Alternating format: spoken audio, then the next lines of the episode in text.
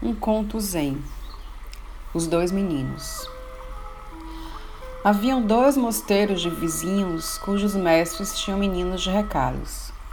Os dois meninos costumavam ir ao mercado, buscar legumes ou outras coisas para os mestres. Esses mosteiros eram antagônicos entre si, mas meninos são meninos. Esqueciam-se de suas doutrinas e encontravam-se no caminho para conversar e se divertir juntos. Estavam proibidos de conversar, pois os mosteiros eram inimigos. Um dia, o menino do primeiro mosteiro disse ao mestre: Estou confuso.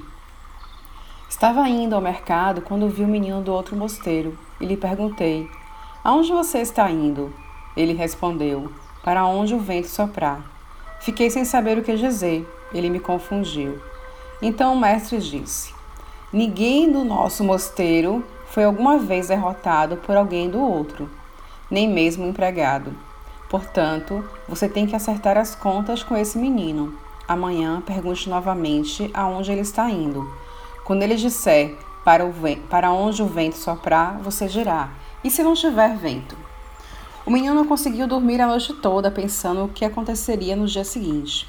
Ficou ensaiando muitas vezes como falaria com outro garoto. No dia seguinte, esperou à beira da estrada e quando o outro menino chegou, ele logo perguntou: Aonde você está indo? O garoto respondeu: Aonde meus pés me levarem. O primeiro menino ficou novamente sem saber o que dizer. Sua resposta estava preparada, mas a realidade é imprevisível. Ele voltou muito triste disse ao mestre: Aquele menino não é digno de confiança. Ele mudou e eu fiquei sem saber o que fazer. Então o mestre disse: Da próxima vez, quando ele responder aonde meus pés me levarem, você dirá: E se você ficar aleijado ou se suas pernas forem cortadas? Novamente o menino não conseguiu dormir. De manhã cedo foi esperar o outro na estrada. Quando ele chegou, a primeira coisa que ele fez foi perguntar ao menino: Aonde você está indo? E o menino respondeu: Buscar legumes no mercado. O primeiro menino ficou atrapalhado e foi dizer ao mestre: Esse menino é impossível, está sempre mudando. A vida é aquele menino. A realidade não é um fenômeno fixo. Você tem de estar presente nela espontaneamente. Só então a resposta será real. Se sua resposta é preparada de antemão, você já está morto. Então virá o amanhã, mas você não existirá mais e será preso no ontem, no seu passado. Todas as mentes muito verbais são fixas.